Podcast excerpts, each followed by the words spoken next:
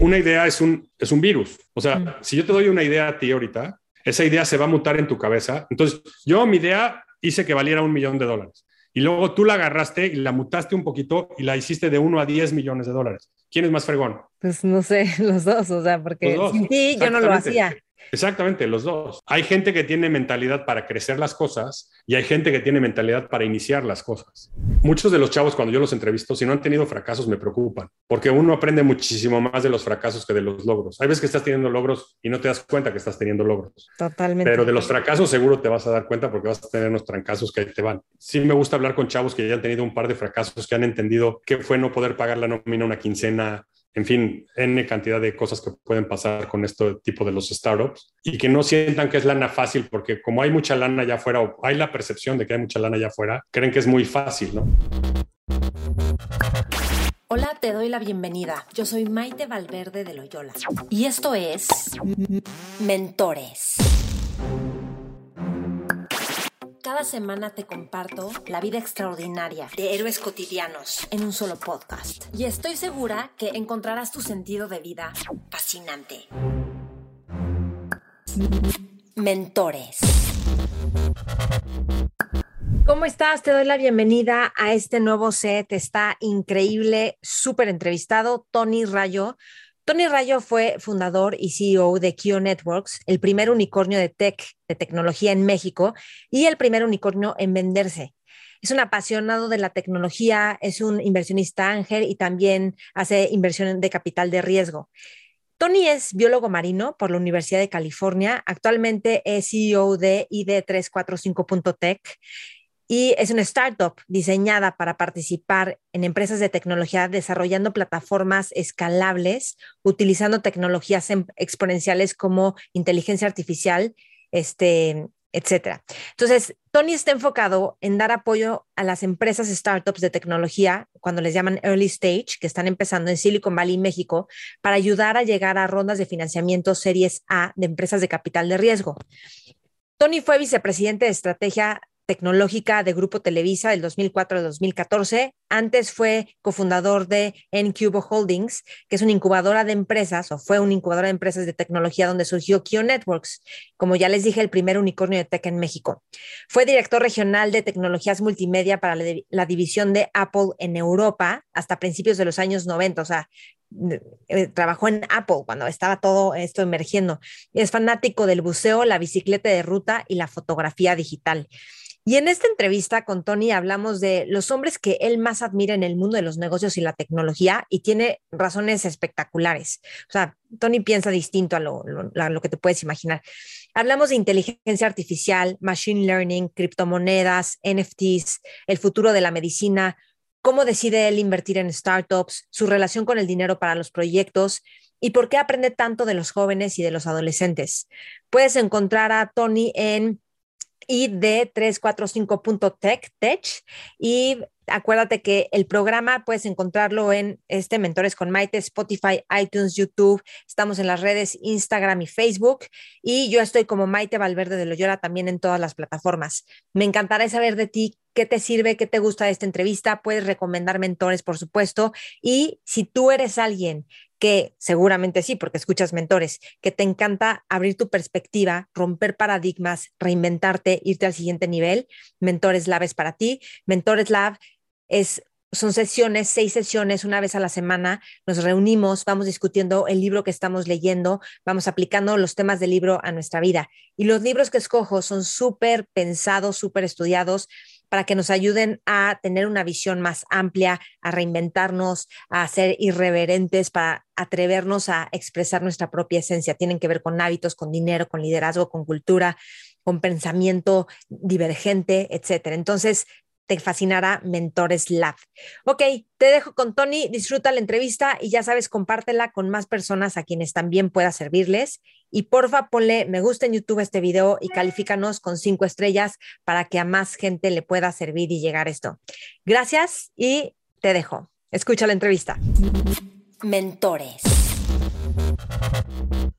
Tony, bienvenido, qué gusto. Por fin se nos hizo la entrevista. Por fin. Oigan, es que no saben, hablar con Tony eh, siempre es mucho tiempo, pero yo me pongo muy feliz porque aprendo muchas cosas y sabes de otras tantas y, y pues siempre es muy interesante. Y ahorita antes de empezar la entrevista, estábamos hablando de todo lo que ha creado este cuate de Raymond Kurzweil, que hay, hay una cosa que tiene de la era de las máquinas espirituales. ¿Tú sabes de eso? Sí, de, de of Spiritual Machines. Cuéntame un poco de eso. No, al final, al final es, digo, hay que simplificarlo porque luego cuando suena muy esotérico, la gente le da un poco de flojera leerlo y no, sí vale la pena leerlo mucho. Eh, Raymond es un cuate altamente respetado, por lo menos por mí. Em, trabaja con Google muy de cerca, eh, tiene muchísimos doctorados en el mundo, pero más importante, ha inventado mucho de las cosas que, que usamos todos los días la gente, como los escáneres y muchas otras cosas más, los sintetizadores de música, por ejemplo. Pero básicamente él lo que alega es que qué significa filosóficamente hablando cuando las computadoras tengan el mismo poder de cómputo que el cerebro humano. Y me refiero a las computadoras de 2.000 dólares, no las de 20 millones de dólares. Y no más estamos hablando de, raw computing power, de, millones de instrucciones por segundo, eh, MIPS, no tanto si tiene conciencia o no. Ahora, lo que pasa es que ya hay todo, hasta una universidad que gracias a su libro de Singularities Near se fundó, que hablan de temas importantes y, si alguien, no, no, no, no soy fanático de todos los temas de Singularity University, pero el 80% sí tiene mucha validez. Por ejemplo, si hoy en día compramos un robot y ese robot se vuelve loco y agarra una pistola y mata a alguien, ¿de quién es la culpa? Del que programó el robot, del que vendió el robot, del que compró el robot, del que fabricó el robot, del que hizo el software del robot, ¿no? Este, hay, hay preguntas ahí muy de fondo que eventualmente la humanidad tendremos que resolver y ciertamente Raymond está haciendo mucho para precisamente que esas cosas, por lo menos ponerlas en el radar y que la gente empiece a pensar de ellas y luego ya de ahí decidir qué hacer o no hacer. Y si decidimos no hacerlo, porque lo decidimos, no porque se nos fue el avión y no lo hicimos como humanidad, ¿no?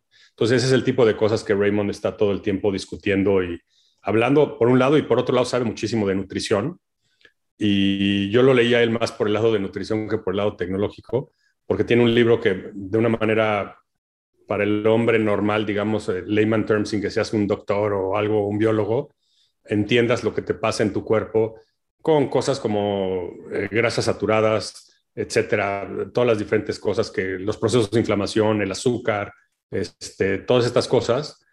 Él habla mucho de eso porque a él le ataña mucho que tiene diabetes tipo 2 y no se quería morir joven eh, por mala nutrición, ¿no? Entonces tiene todo un tema de cómo hay que nutrirse. En algunas cosas lo van a saber si lo leen muy este, esotérico, pero al final hay cosas de base muy importantes que, que sí vale la pena cumplir, que yo las muy sencillas las cumplo muy fácil. O sea que al final ves una foto de él que tiene 73 años y se ve joven. ¿Qué, qué cosas básicas sigues tú?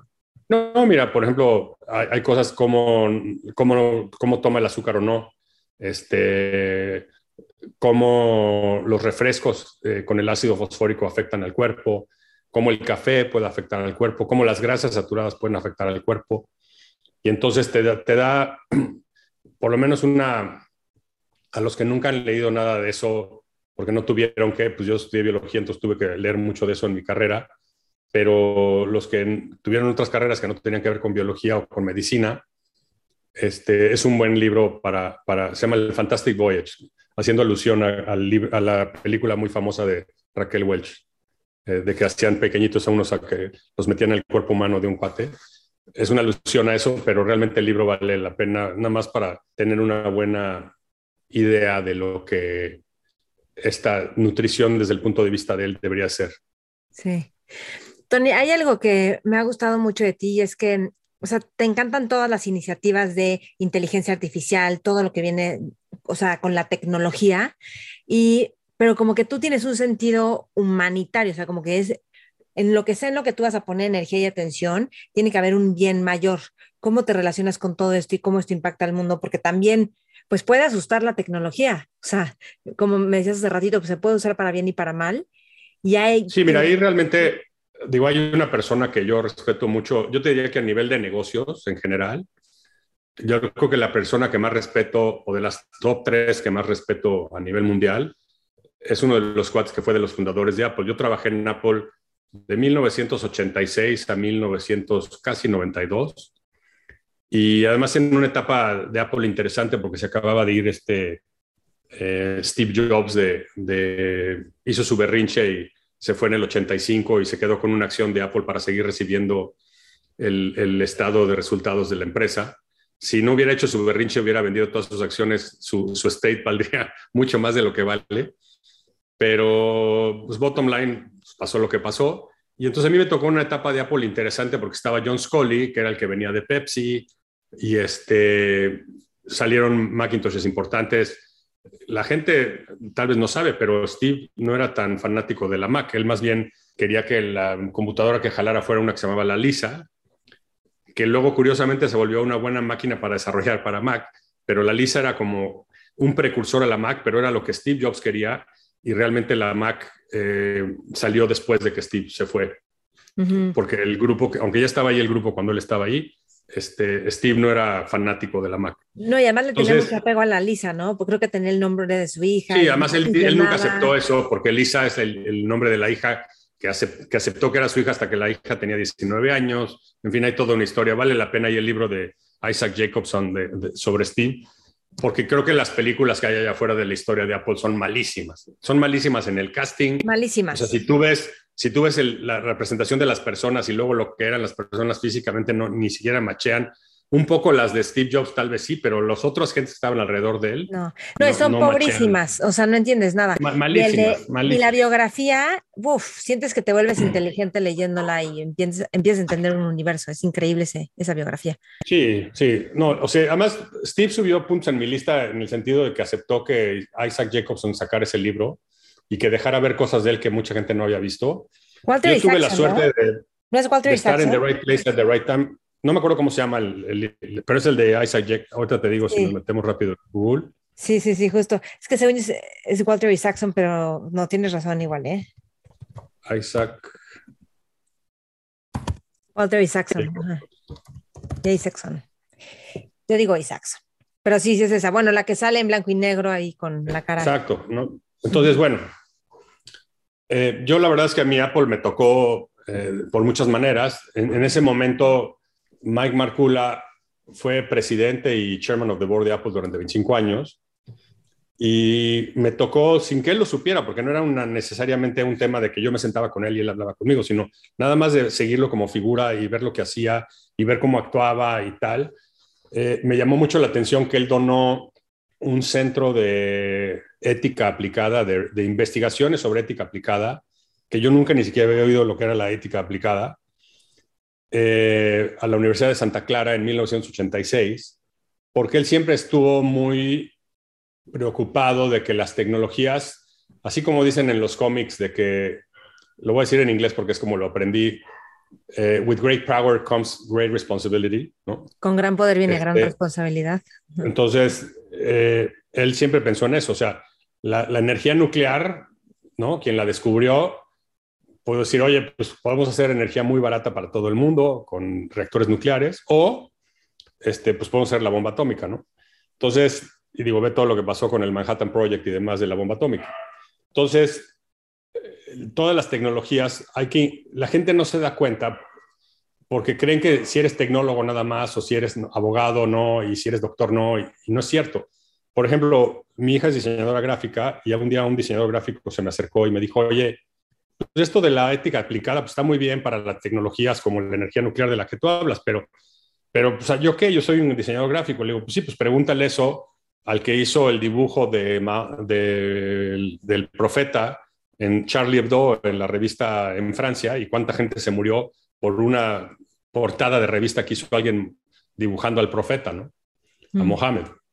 Y entonces, quiere decir que hasta tú como, como diseñador gráfico, lo que tú dibujes y lo que tú pongas de mensaje ahí puede incitar o no a que pasen ciertas cosas o no de conductas entre la gente, ¿no? Entonces, realmente lo que hace el, centro de, de, Applied Ethics Research Center es que que hace a la gente aware, eh, que, se dé cuenta de que estas cosas existen allá y que si lo ponemos fuera de contexto puede ser malo para la comunidad, la humanidad o quien quieras. Entonces, esa parte a mí siempre me llegó mucho atención porque yo creo que las empresas de tecnología están muy padre que hagamos dinero y tal, y no soy la Madre Teresa de Calcuta tampoco, pero también creo que al mismo tiempo podemos hacer un bien, no necesariamente nada más es hacer tecnología para ver cómo ganas dinero, sino que hay que elevar eh, los niveles de vida de la gente. Sí. ¿Qué, ¿Por qué admiras a Marcula como, o sea, como empresario? Porque es la Porque muchas cosas, durante toda la vida siempre ha tenido muchas cosas. Por ejemplo, un día yo fui a preguntarle que por qué tuve la suerte de conocerlo hace más de 30 años. Y fui a preguntarle que si no le daba como coraje o no sé cómo decirlo. No sé si has abierto productos Apple, me imagino que sí, pero para mí es como una experiencia religiosa. O sea, cada vez que abro mi nueva laptop es así como, ah, y te tardas siete segundos en abrir la tapita y todo. De hecho, te voy a decir algo, Apple fue quien cambió todo el modelo de las tiendas, de los centros comerciales, porque ellos empezaron a crear experiencias y de ahí todo el mundo empezó. Y por eso ahora tenemos unas experiencias increíbles. claro. Ellos pero, pero eso justo es 100% de orígenes Marcula. No es Steve Jobs, es Todo el mundo cree que es Steve Jobs. Es que todo el mundo cree que todo es Steve Jobs. Todo el mundo cree que la Mac es Steve Jobs. Todo el mundo cree que el iPod es Steve Jobs y no es cierto. O sea, claro, Steve era el director general de la empresa y él representaba a la empresa.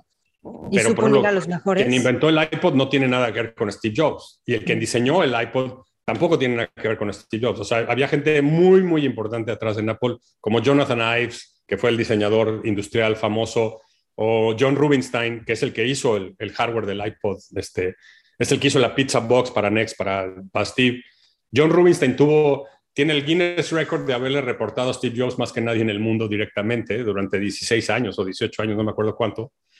Y él es uno de los dos inventores del iPod, por ejemplo. Pero la gente no sabe, o sea, la gente cree, la cara de Apple era Steve y entonces automáticamente creen que pues, todo lo hacía Steve, todo lo pensaba Steve, casi casi que él hasta programaba el sistema operativo y pues no es el caso. Hay, Apple tiene un eh, grupo de ingenieros, que eso es lo que es el fuerte de ellos, y que trabajan como grupo y como equipo y tal y tal y que pueden integrar el sistema operativo con el hardware al nivel que lo están integrando, que curiosamente eso fue la debilidad de Apple durante los años 80 y 90, que usabas este Windows ¿no? de, de Microsoft y usabas la HP y no, no había bronca y ahora lo que es más interesante de Apple es que como ellos hacen el sistema operativo y hacen el hardware, tienen un nivel de integración tan smooth que es muy difícil cuando lo tienes partido en dos empresas completamente distintas, como sería el caso en este caso que estaba yo platicando de Hewlett Packard con Microsoft, ¿no? O sea, aunque estén muy bien conectados Microsoft y Hewlett Packard no es lo mismo, aquí sí todos estamos en la misma empresa, ¿no? Entonces ahorita lo que era su debilidad también ahora es una, una de sus fuerzas. Pero volviendo a Marcula, pues Marcula decía, yo le dije, a ver Mike, si tú eres, Mike tiene una cosa que yo siempre uso, que es, tienes un chance de hacer una buena primera impresión. Entonces, el día que vayas a hacer tu primera impresión, pues hazlo bien. No, no, no des una mala impresión porque de ahí va a costar mucho trabajo o imposible borrar esa imagen que le causaste a la persona. Entonces, Mike decía que el empaque era muy, muy importante porque esa era la primera impresión que tenías tú de un producto. Si te fijas, los empaques de Apple son ultra minimalistas. O sea, no, o sea, yo veo proyectos de otras cosas con mil letreros, con flechas, y, que lo ves y ya, ya, te dolió la cabeza nada más de verlo, de ya te dio flojera. Es ruido. Ajá, Nada más de tener que leerlo, ¿no? Entonces, esta experiencia del usuario, una empieza por el empaque. Eso es 100% Marcula, 100%. Y entonces yo le dije un día, oye, ¿no te molesta que todo el mundo dice Steve Jobs? Y volteó así con la cosa, además ni titubeó y me dijo, en inglés me preguntó, ¿Did it get done? O sea, ¿se hizo que, el empaque bien? Le dije, sí. Entonces me dijo, ¿Did it get done? Sí. Mm, that's all I care como diciendo, a mí lo único que me importa es que las cosas se hagan, ¿no? Si me dan el crédito, si no me dan el crédito, me vale gorro. Y literalmente es súper Eso es eagles, o sea, que no hay ego. Pero eso es muy cañón porque, por ejemplo, nosotros, en, por lo menos en la cultura mexicana, como que sí quieres que te den a ti el crédito. Creo que a veces no tanto por el aplauso, sino porque también es, quieres que sepan que eres tú, porque así puedes hacer más cosas con otros. Si nadie sabe que eres tú, ¿quién te va a ir a llamar a ti para hacer algo juntos? No, Marcula, no sé si esté contento que yo esté hablando de él o no, porque él es totalmente behind the scenes. Sí, pero, no, te preocupes, Marcula. No, no, no, pues cero estrés, no, digo, no, no, no, no, pero no, trato de decirte lo que, reforzar lo que estás diciendo, o sea, Marcula es totalmente behind the scenes, o sea, le vale gorro estar en el spotlight, le vale sorbete. Sí. Y entonces, esas cosas no he logrado tener la humildad que él tiene, la humildad que él tiene de cómo es tranquilo. Si tú lo ves, ni te enteras, es alguien totalmente con looks normales, no lo ves haciendo cosas locas, este, siempre es ecuánime. Yo te diría que eh, es que mil cosas me han tocado en la vida. Por ejemplo, en el 25 aniversario de su boda, me invitaron y casualmente me sentaron al lado de un cuate que yo creo que fue el primer VC de Estados Unidos, o por lo menos de Silicon Valley. Mm. Y nada más de churro, o sea, porque estaba yo ahí en esa fiesta y me sientan este cuate que se llama Arthur Rock. Y Arthur Rock me empieza a decir que si tú hacías capital de riesgo y venture capital, eh, tenías que ser más allá que nada más conectar a la gente, sino que tenías que ir como que la extra milla y ayudar en todo lo que pudieras, que pensaras en lateral thinking y que pudieras conectar a la gente con todos los niveles más allá de nada más darles dinero. Y muchas veces de las cosas que hago yo hoy en día trato de hacerlo así. A veces lo hago bien, a veces lo hago mejor, a veces lo hago peor, pero trato de hacer eso, trato de ser más allá.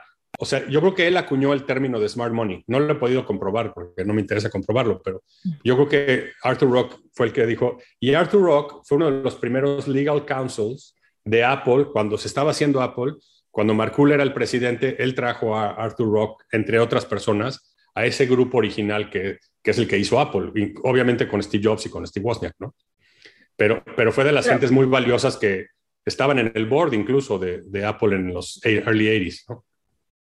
Entonces, él te dijo, no solo des el dinero, sino involúcrate. Sí, sino, más allá del dinero, ¿qué más puedes hacer? Involúcrate en ayudar a estos cuates, en que no le digas, mira, aquí está el nombre y háblale a este cuate, sino ve tú a la primera junta con él, llévalo de la mano y ve a la junta con este cuate, otro potencial inversionista o potencial ingeniero o potencial whatever. Este, involúcrate más allá de que nada más la lana. Qué visión, porque, porque esa es una Estoy hablando de un cuate de, de los ochentas, ¿eh? O sea...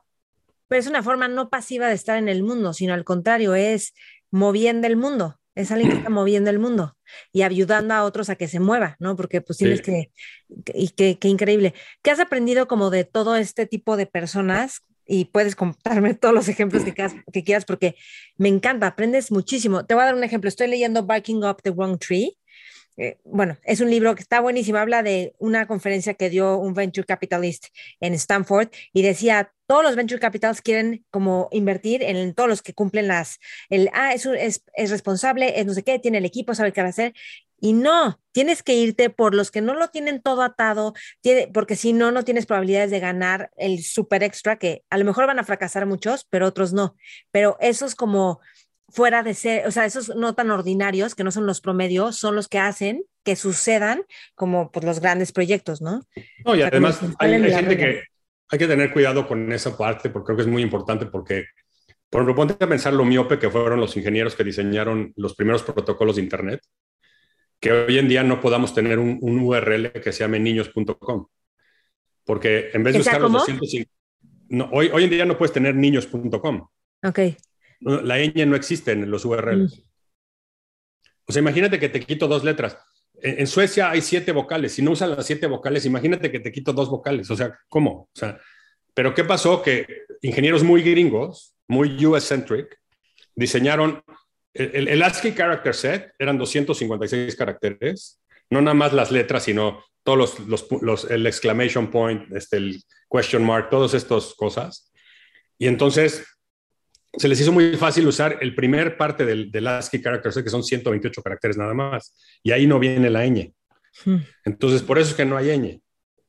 Entonces nos quitaron la ñ, nos robaron la ñ a los latinos, o sea, olvídate, ¿no? O sea, entonces, pero fue una miopía, o sea, de unos ingenieros que estaban desarrollando los primeros protocolos de Internet. Entonces, si hoy quieres poner niños.com, tienes que poner ninos.com. ¿No? Qué gaña, no sabía No, sí, no, no puedes escribir la ñ, no, no, no te deja el URL. Ni tampoco letras con acentos. Sí, sí, sí. Bueno. No podrías poner papá.com. O sea, tienes que poner papa.com. ¿no? Entonces, esa es una miopía de diseño de los ingenieros de los early days, cuando estaban haciendo, seguramente en ARPANET o no sé cuándo fue, en el momento que no usaron el extended character set que tenían que haber usado. Pero bueno, ese es un tema que, que es muy importante y entonces tú cuando conoces a alguien que está desarrollando tecnología, si, si, tienes que entender que tenga estas 15 condiciones y que todo esté perfecto y que te, la, la, raya esté al lado derecho cuando te peinas y tal, o sea, no, no hay manera. O sea, yo lo hago de una manera mucho más artesanal porque no estoy buscando cantidad, estoy buscando calidad de proyectos. Yo, yo me he vuelto muy cauteloso con cómo gasto mi tiempo y entonces yo quiero gastar tiempo con gente que no sea tóxica, que, oye, es que está haciendo un dineral, oye, es que no sé qué, good for them, o sea, qué bueno por ellos, pero no es, la meta en la vida es que a mí me gusta mucho con estos emprendedores que trabajo, más de la mitad tienen la edad de mi hijo, del rango de la edad de mi hijo, por entre 25 y 30 años. Y entonces es padrísimo tener socios de esa edad que les tratas de, enseñar que no hagan los errores que tú ya hiciste, haremos errores nuevos, pero que no hagas errores viejos, o tratar de que no se pasen esos errores viejos, pero al mismo tiempo, pues ellos te tienen como que al día, ¿no? O sea, te, das cuenta qué es lo que les está moviendo, porque ellos están en la trinchera todo el día, y pues qué es lo que sí les está afectando y qué no, y que, cómo lo ven. Y, y, de la misma manera que Steve Jobs, ahí sí a Steve Jobs le doy ese, ese, digamos, reconocimiento de que él no estaba esperando ver, si tú le preguntas a la gente lo que quiere, te, va, a salir unas cosas horribles. Y, Steve hizo esos experimentos varias veces y, y, salían cosas horribles porque la gente pues no sabe, no está tan empapada de lo que viene y lo que está pasando. A veces cosas las ven como ciencia ficción, pero pues, es interesante, digo, ve la ciencia ficción, ¿no? O sea, algún día un cuate loco en los 1800 se llama Julio Verne, escribió un libro y hoy en día hay un submarino que se llama el Nautilus, ¿no? Y hay submarinos, ¿no? Y nucleares. Este, mucho más allá de lo que él pudo decir, ¿no? Entonces, es, es interesante cómo estas eh, novelas de ciencia ficción se vuelven realidad porque le das la idea, tú, es un spark, o sea, le das el, chispazo a un ingeniero de una idea para que, ah, suena interesantísimo eso, ah, pues lo voy a empezar a construir. ¿no? Entonces alguien se le hizo muy buena idea y empezaron a construir submarinos, ¿no? Sí. Y así... Hecho, eso es lo que hace que sea ciencia ficción y no fantasía, que la ciencia ficción sí sucede después tiene respaldo de ciencias que hacen que, o sea, era como que antes decían, imagínate que la música saliera por las paredes, pues luego vino la bocina, ¿no? Ah, pues así pasa, o sea, con muchísimas tecnologías. ¿no? Entonces, la, la, la, la, inteligencia artificial tiene muchas variantes, pero una de las importantes es Machine Learning. Y digo los términos en inglés porque al traducirlos al español no es lo mismo y, luego si buscas la, bibliografía tampoco la vas a encontrar. Vas a encontrar ML por todos lados o Machine Learning. El acrónimo lo vas a encontrar como ML, no como LM. Y, y Machine Learning es una que pues básicamente nada más es estadísticas 2.0 como nos enseñaron en la universidad, hacer correlaciones y regresiones y todo esto que hacíamos en la universidad cuando estabas estudiando estadísticas, pero ya de una manera muy sofisticada, con muchos datos, con muchas variables. Y la razón más importante por qué ahora hablo tanto de, de inteligencia artificial o hablamos tanto como todos como humanidad de inteligencia artificial es porque ahora sí ya tienes el poder de cómputo para hacer algo con ella. Antes de esto, no teníamos el poder de cómputo para correr una red neuronal, que es el software de la inteligencia artificial. No, no, no teníamos una computadora lo suficientemente potente para correr una red neuronal de varias capas. Ahora, pues, yo te digo, como hace rato decíamos, with great power comes great responsibility. Si yo te digo a ti, Maite, oye, tienes poder infinito de cómputo en la nube, ¿qué vas a hacer con él? O sea, ya ahorita ya no me des el pretexto de que en los viejos tiempos si no tenías el millón de dólares por comprar una Silicon Graphics de un millón de dólares, una Onyx, para hacer tu uh, animación de 3D, entiendo, o sea, no tuviste el millón de dólares. Pero hoy en día, literalmente puedes rentar los chips más sofisticados del planeta por segundo en la nube por 20 dólares. No, no, es un tema que, que, Entonces, ya los límites están en las ideas que tengamos en la cabeza y en llevarlas a cabo, ejecutarlas, no en que no tuviste acceso a los juguetes caros para poder hacerlo. No eras el técnico de la NASA y entonces no pudiste subirte al cohete a la Luna. No, hoy, en día todos nos podemos subir al cohete a la Luna. Entonces, te digo a ti, oye, si tienes poder de cómputo infinito, ¿qué haces con ese poder de cómputo infinito? Entonces, Machine Learning es una de las grandes pretextos, por llamarle de alguna manera, para poder hacer aplicaciones increíbles, eh, más allá de lo que ya tenemos ahorita, que todo el mundo conocemos de reconocimiento de caras, de que te traza la ruta de la mejor manera posible en tus Google Maps, etcétera, etcétera. ¿no? Sí, o sea, yo me pregunto, porque está todo este potencial de inteligencia artificial y cómo pues casi que nos va a rebasar, ¿no? En eh, toda la inteligencia artificial, pero yo pienso también, yo, o sea, nosotros como humanos, cómo también despertar nuestro potencial o saber qué hacer con esto, con esta capacidad que empieza a tener toda la inteligencia artificial. O sea, por ejemplo, yo no soy una ingeniera, yo, ¿me explico? ¿Cómo, no, pero por ejemplo, pero eres una usuaria. Pero soy usuaria. Pero vas a, eres o vas a ser una usuaria. Por ejemplo, los coches automanejables. ¿no? O sea, ya imagínate cómo, a ver, vamos a poner un escenario. En la Ciudad de México, imagínate que yo cerrara todas las calles, es más, no todas las calles, una sola calle, Reforma, que la cerrara yo desde Chapultepec hasta la Alameda, en la Ciudad de México. ¿Ok? Y que solo dejara yo las, las calles de la orilla, digamos, pero nada más de un solo carril, para coches autónomos y que tuvieras coches autónomos que no tienen un chofer, y entonces puedes mandar a tu hijo, pues el abuelito lo va a estar esperando en la Alameda y el coche lo va a dejar enfrente del abuelito. ¿Me entiendes? O sea, cambia, o sea, nada más por el hecho de adoptar una sola tecnología, que en este caso serían los coches autónomos, imagínate qué plusvalía le daríamos a la Ciudad de México que todo reforma estuviera cerrado y fuera una zona verde y que los coches estuvieran, no se tienen que estacionar, están andando todo el tiempo porque son autónomos y están perfectamente programados y están agarrando a la gente que los está llamando y los está llevando a donde los tiene que llevar. Sí, sí. Lo pienso más como en sumarte, laboralmente hablando, sumarte a la ola de los proyectos que están generando trascendencia. Bueno, pues esa es otra manera. A ver, yo creo que tiene que haber, tiene que haber dos cursos diferentes de introducción a Machine Learning. Y las universidades en, en México no lo han hecho, no entiendo por qué, porque he hablado con varias de ellas no voy a decir los nombres, pero no entiendo por qué no lo han hecho. O sea, yo creo que debería haber Machine Learning 101, como dicen en Estados Unidos, de, introducción a Machine Learning, para la gente técnica, la gente que va a estudiar computación y programas y saber programar y demás. Y, Machine Learning para los de negocios, para la gente que está en negocios, para los abogados, para lo que, hasta para los doctores, para quien quieras. Pero nada más que te, que te deje entender. Por ejemplo, yo cuando llegué a la universidad, dije, a ver, pues voy a tomar un lenguaje serio de programación que en ese momento el más serio era Pascal. Entonces tomé clases de Pascal porque quería yo entender por qué tanto ruido de que hay este nuevo lenguaje de programación, que todo el mundo venía de usar Fortran y tarjetas este, este, perforadas y que era horrible porque pues, tenías que tener todas estas tarjetas físicas y ahí es donde guardabas tu programa de, de computación. Y a mí me abrió la cabeza. Entonces yo creo que, por primer lugar, todo el mundo debería tomar un lenguaje de computación, el que quiera. No importa que no seas técnico, nada más para que entiendas, porque vas a tener que lidiar con programadores toda tu vida. Entonces, por lo menos que entiendas lo que es un programa de, de computación, que además te da estructura mental de cómo hacer las cosas por paso.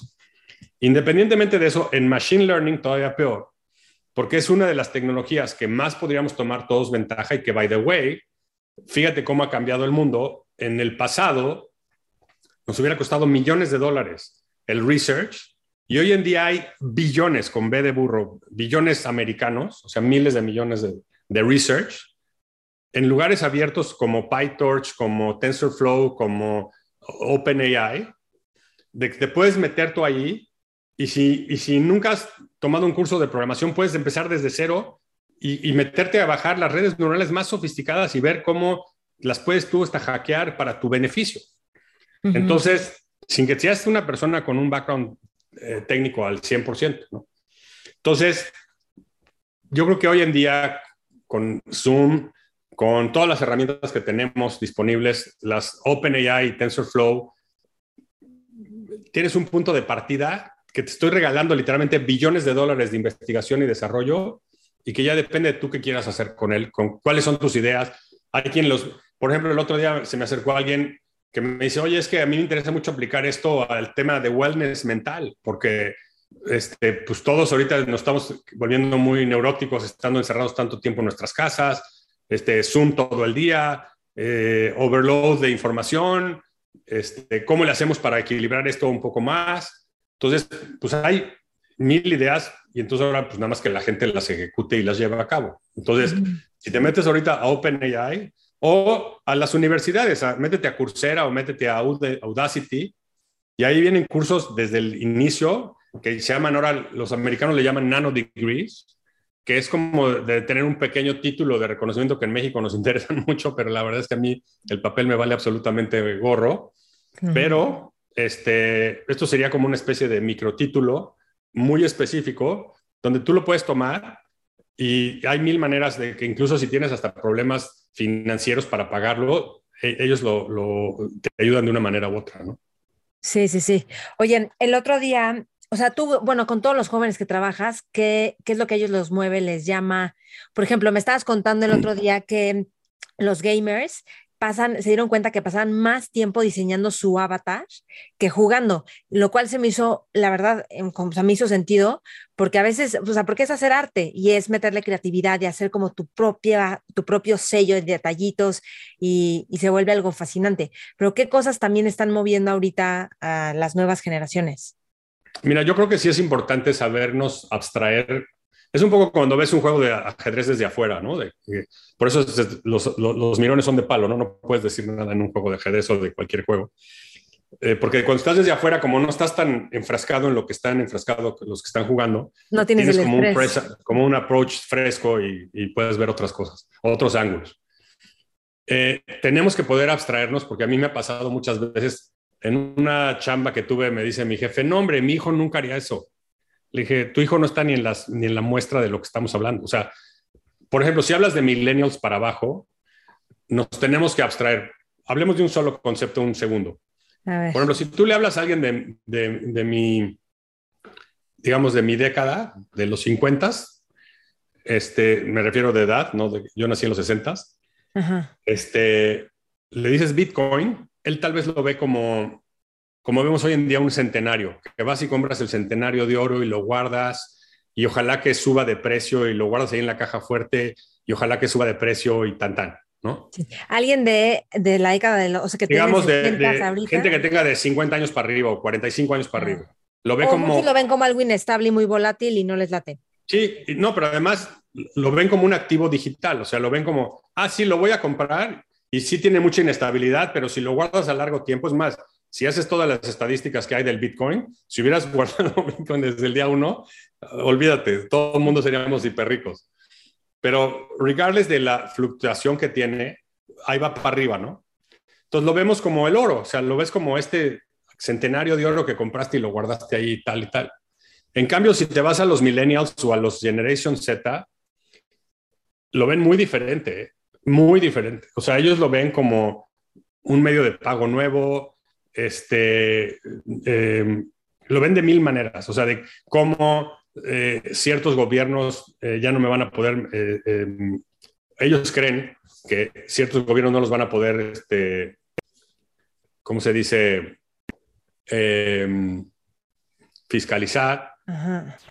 mucha gente cree que si pagas con Bitcoin no hay un trace de quién pagó este, hay una bola de concepciones erróneas allá afuera sobre eso, pero el bottom line es que en general cryptocurrencies, en vez de fiat, que serían las eh, currencies normales hoy en día, como es el dólar o el peso, este, los cryptocurrencies creen que es algo así medio esotérico, pero no, o sea, métanse a ver los metamercados que hay ahorita donde la gente está vendiendo este, activos digitales. que se llaman NFTs, non-fungible ah. token y olvídate, o sea, por, por semana la cantidad de lana que se mueve, porque esto no es un tema de que yo nada más compro, es un tema de que compro y vendo.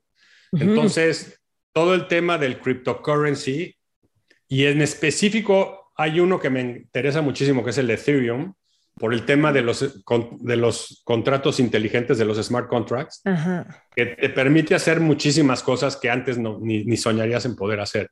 Entonces, yo por lo menos cuando hablo con estas generaciones más jóvenes, por ejemplo, en una de las empresas que tenemos en, el portafolio de inversión, a la gran mayoría les preguntamos, a todos le preguntamos que, ahora que estamos haciendo una cosa que tiene que ver con cripto, eh, si querían que les pagáramos en fiat currency o o en cripto, más del 90% nos dijo que quería todo en cripto. Lo cual tú dirías, pues qué locura. Pues sí, pero ellos piensan de esa manera. Entonces, si tú no estás dispuesto a flexibilizar tu mente y entender que ellos piensan de otra manera, pues nunca le vas a entrar a esos proyectos, siempre vas a decir que están locos. Y sí, están locos, pero pues locos que están este, disrumpiendo, no sé cómo se dice disrupt en español, disrupting, le están moviendo el tapete a todos los mercados. Digo, pregúntale al mercado de fintech en América Latina cómo le está yendo ahorita con las disrupciones de los fintech que hay allá afuera. Sí, sí, no está, híjole, apasionante. Pero entonces tú, ¿y tú cómo ves? O sea, ¿cómo, que compras cripto, lo dejas o vendes cuando sube, o sea, estás como yo compré, yo compré unos pocos de cripto nada más para estar enterado, porque hubo un concepto que mi hijo me, me dijo, que tiene 30 años, pero digo, me dijo, mira, papá, nada más hay, no me acuerdo el número, pero creo que eran 2 millones de Bitcoin max. Entonces, pues hay un número limitado, tal y tal, eso ya genera valor. Y dije, a ver, pues voy a comprar para a ver qué pasa y pues para estar al día, porque no estoy trade, no quiero no quiero volverme un trader de donde estoy todo el día gastando un chorro de mi tiempo en investigar. Ah, yo ahorita vendo, ahorita compro. No, dije, a ver, lo voy a comprar y lo voy a dejar ahí forever y a ver qué pasa en 20 años. O sea, no, no pasa nada. Pero debido a eso, pues ya nos hemos involucrado en tres proyectos importantísimos que tienen que ver con cripto. Entonces, eso me hizo nada más gastar el suficiente tiempo para aprender lo necesario y resolver algunas inquietudes que yo tenía y aunque me generó nuevas inquietudes y por eso estoy invirtiendo en dos o tres proyectos que tienen que ver con cripto muy fuerte. Pero no lo hubiera hecho si no hubiera tenido el mínimo conocimiento que tengo ya ahorita. Sí, sí, sí. ¿Y puedes hablar de ellos, de esos proyectos o de alguno de pues, ellos? ¿De mira, no, no, no tanto, not yet. En los en próximos tres meses sí. O sea, estamos fuera de la grabación.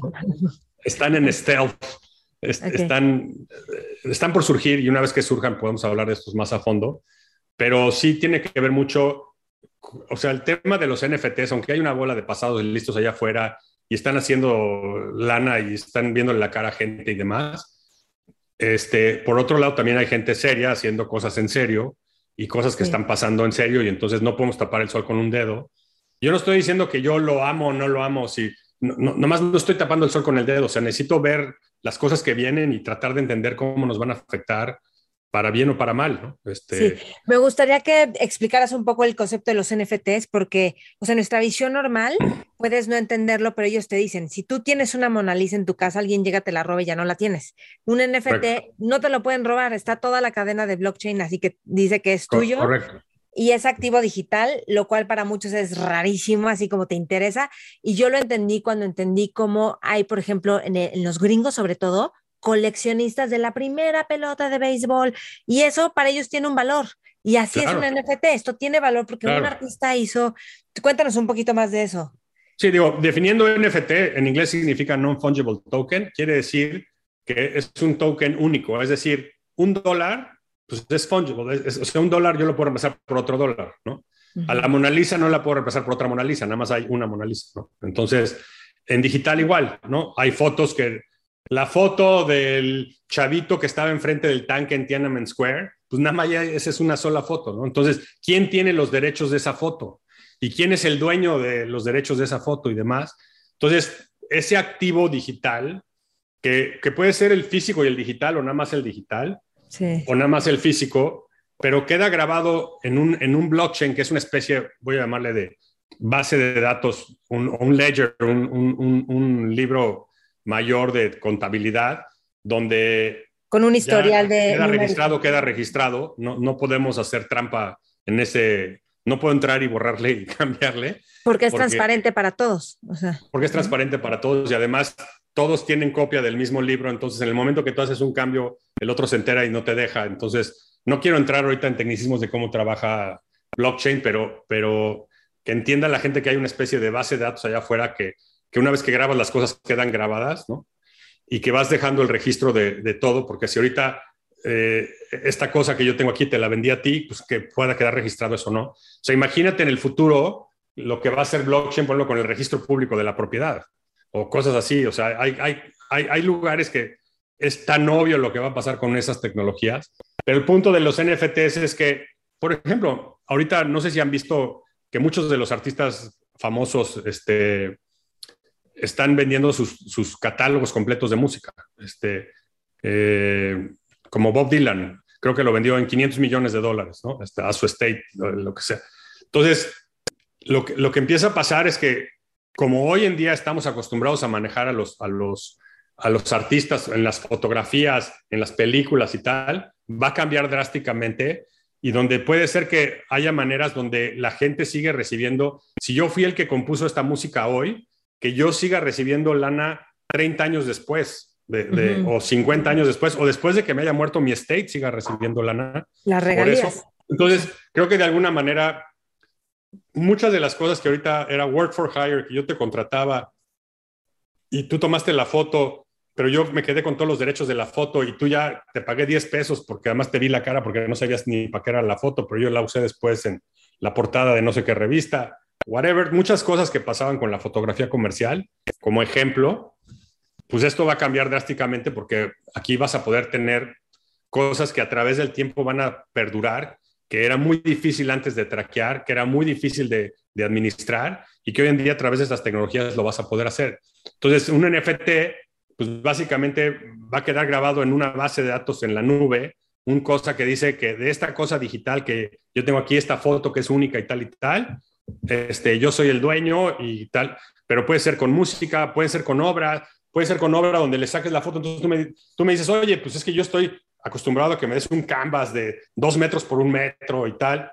Sí, estamos de acuerdo que estamos acostumbrados a eso, pero hay gente que ya tiene pantallas enormes de tantas pulgadas por tantas pulgadas y que quiere llenarlo con imágenes y quiere ser dueño de esas imágenes. Entonces, los coleccionistas que decías tú de la primera este, bola de béisbol que este, Baby Ruth hizo el home run, pues tiene un valor eh, impresionante y así le están dando valor a muchas cosas que tú y yo tal vez diríamos que qué ridículo, pero pues, al final, por más que opinemos tú y yo que es ridículo, no, los, los, los hechos ya están ahí, o sea, se están tradeando, se están intercambiando billones de dólares en esto as we speak, o sea, y no lo vamos a cambiar cada vez, nada más se va a poner peor. Hay algo que a mí me gusta mucho, es justo con los contratos inteligentes de blockchain, es donde tú puedes hacer que entonces esta imagen yo voy a recibir de todo lo que se mueva esta imagen, ¿no? Este entonces, hay una parte que es una, un espacio para los artistas, un espacio para seguir como tradeando y también que hay como más justicia o las cosas son más, más parejas para todos. Y además no estamos limitados a a galerías, a, a, lo físico, a que, o sea, como que tiene un mundo que no creo que no nos imaginamos y lo de los contratos inteligentes o dinámicos, ya se me olvidó cómo es. Inteligentes. inteligentes. contratos inteligentes. Es que hay tantas cosas de cómo hacerlo que ni siquiera tenemos una noción de lo que es posible. no, apenas estamos descubriendo todos, as we speak. O sea, yo me acabo de meter en esto los últimos dos años y todos los días aprendo algo nuevo y digo, no, hombre, olvídate, o sea, hay, es una galaxia, o sea, y estamos viendo apenas la luna de toda la galaxia. sí.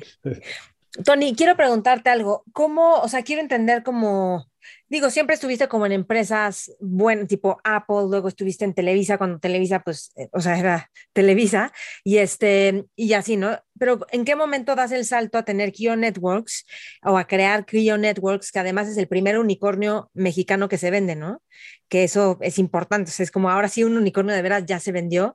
Y, o sea, ¿qué es lo que tomó de ti? ¿Qué hiciste? ¿Qué estrategias? ¿Cómo te moviste, como para entender un poco tu comportamiento y tu visión?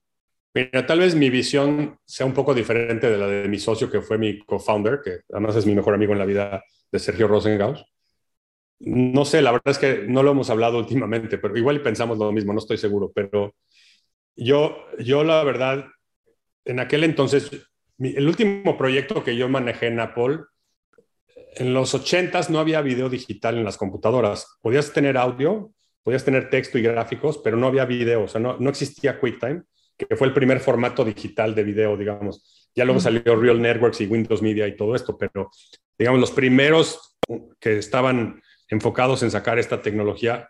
Y yo trabajaba en la parte de Product Marketing en Europa, en la división, Apple estaba dividido en tres regiones geográficas, yo estaba en la región de Europa, porque además en Europa había un formato de video, dos formatos de video muy importantes, que era PAL y SECAM, eran los formatos analógicos de, Europa, que era de 25 cuadros por segundo.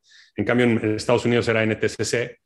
Y entonces, pues si querías tener material de la BBC de Londres grabado en QuickTime, pues teníamos que hacer QuickTime compatible. Entonces yo lo que hacía era a los que generaban contenido como la BBC, le daba la tecnología de QuickTime antes que saliera al mercado para ver qué empezaban a hacer ellos con ella, porque no había los videos digitales que estamos viendo ahorita en YouTube y eso no, eso no existía. O sea, hay que tener en mente que el parteaguas fue en el 91 cuando sale QuickTime. Y de ahí salieron muchos otros formatos digitales. Pero em, mi última chamba fue esa de, darle esta tecnología a los que tenían contenido en el mundo y no nada más la BBC, o sea, cualquier broadcaster, ¿no? Este, la TV5 en Francia, en París, el Festival de Jazz de Montreux en Ginebra, así, toda esta gente que tenía grabado en tape horas y horas y horas de material y ya acabado, ya editado y lo que tú quieras, series, telenovelas, partidos de fútbol famosos, etcétera, y, qué, y cómo ibas a explotar ese contenido. Desde entonces estábamos eh, peleando con esa parte, ¿no?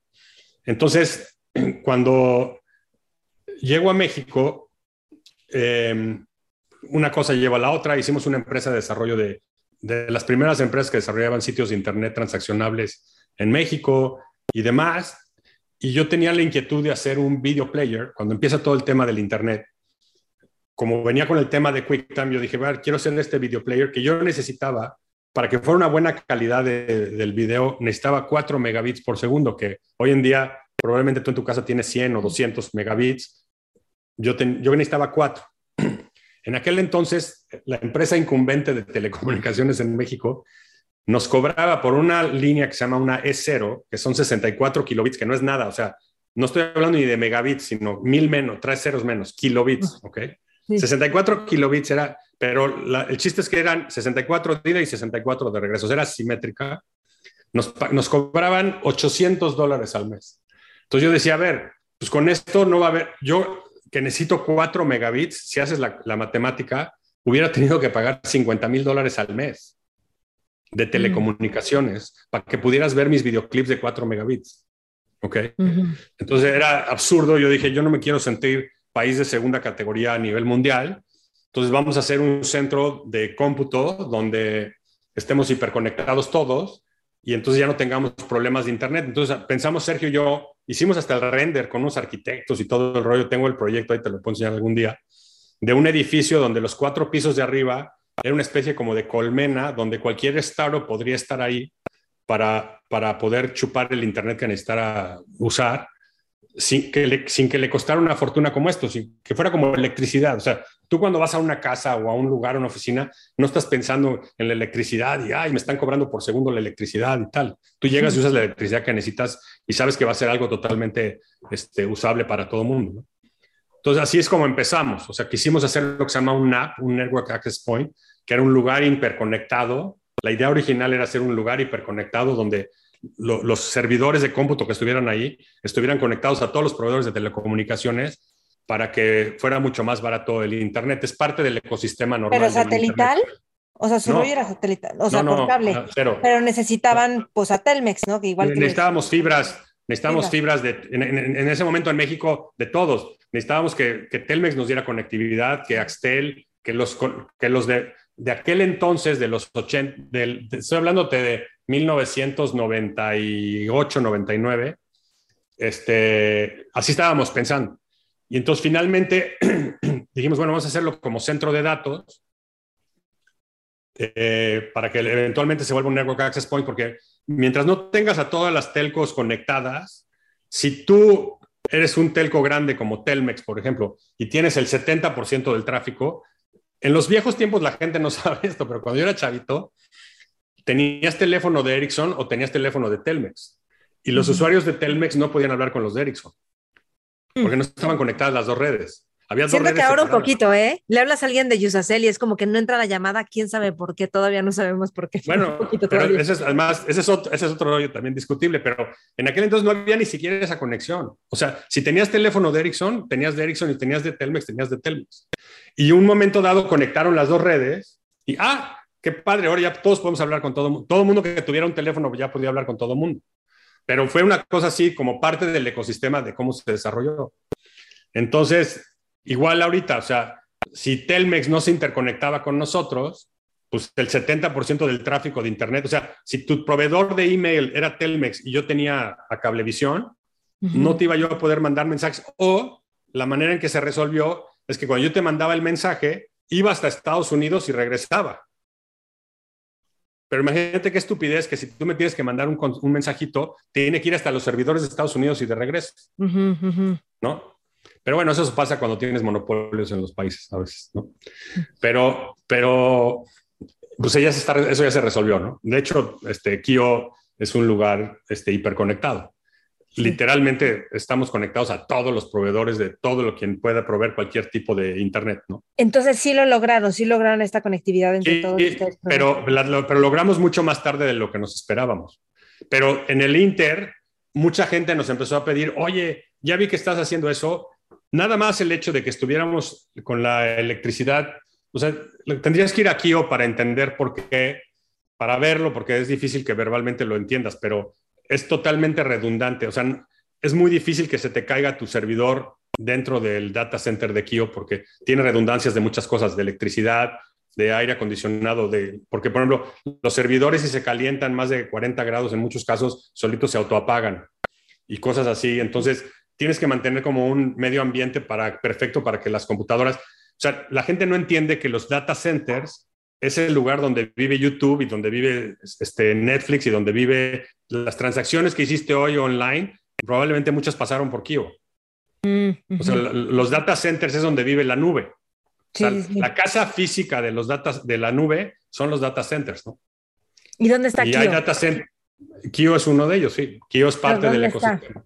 O sea, físicamente. Kio, hay 42 data centers de Kio en todo el, planeta, en cinco países. No, es que... O sea, físicamente hay, hay por muchos lugares, o sea... Y luego después metieron el tema de ciberseguridad, o sea, como pues obvio, ¿no? sí, esa es una capa de servicio que obviamente la tienes que tener porque el día que tu director de sistemas te diga que, que la seguridad está bien, lo corres, porque la seguridad siempre va a ser un issue. Sí, porque este, siempre como un virus va mutando. Una nueva salida, ¿no? Ajá, va mutando.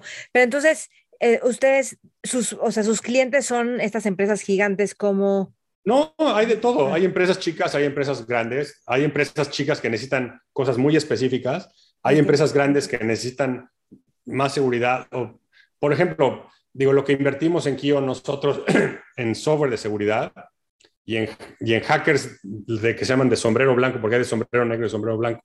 Los de sombrero blanco son los buenos, los de sombrero negro son los que hacen penetraciones y tal y tal, y este, te encuentran este, problemas y te hackean tus datos y demás en inglés white hat hackers o black hat hackers.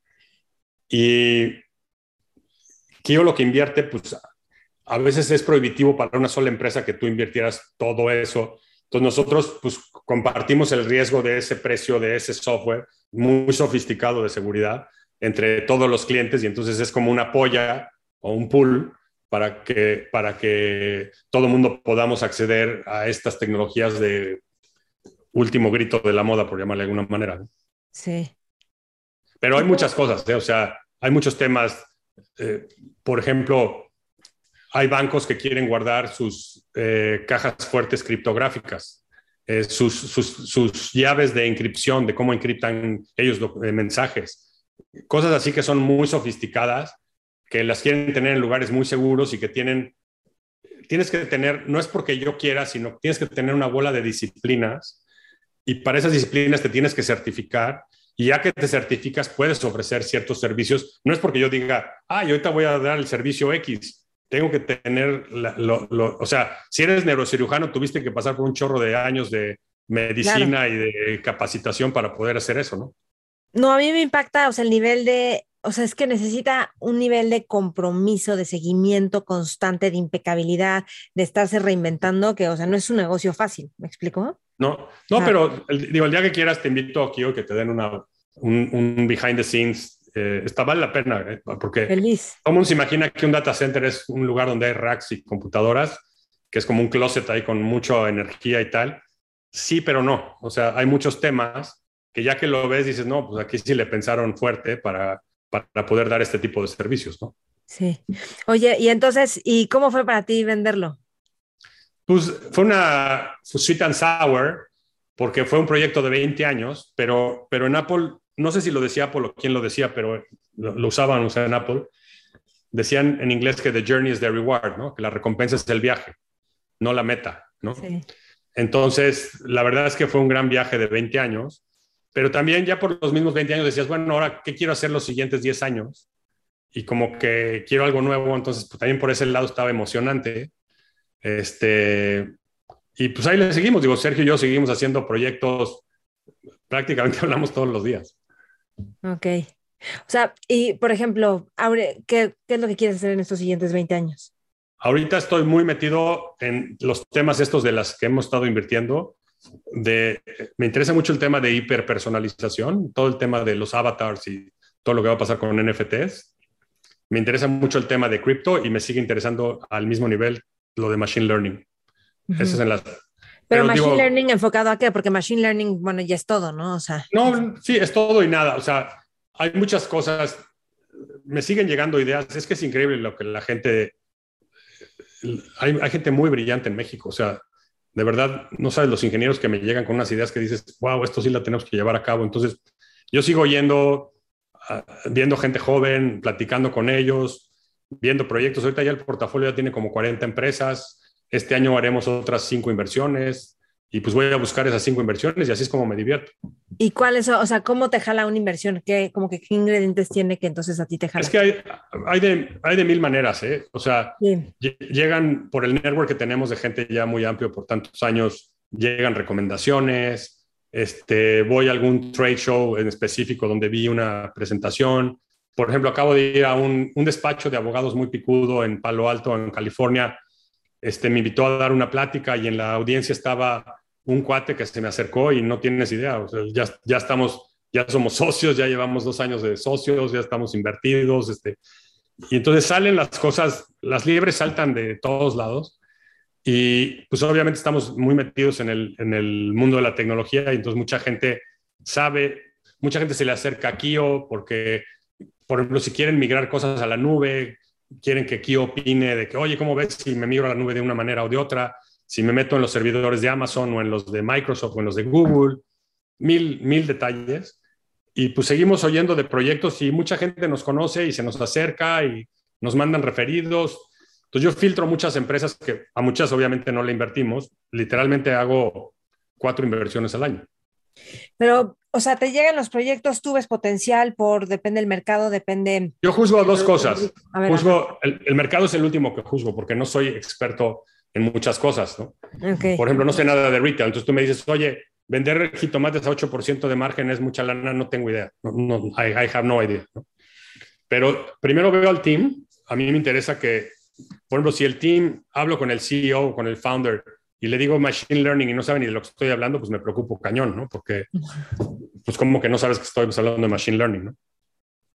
Tenemos toda una tesis de inversión que si tienes que, hay tres o cuatro cosas que si no las tienes como mínimo, no, no, no, no le vamos a entrar a tu proyecto. No quiere decir que tu proyecto esté mal, nada más no cumple con la tesis de inversión que tenemos nosotros.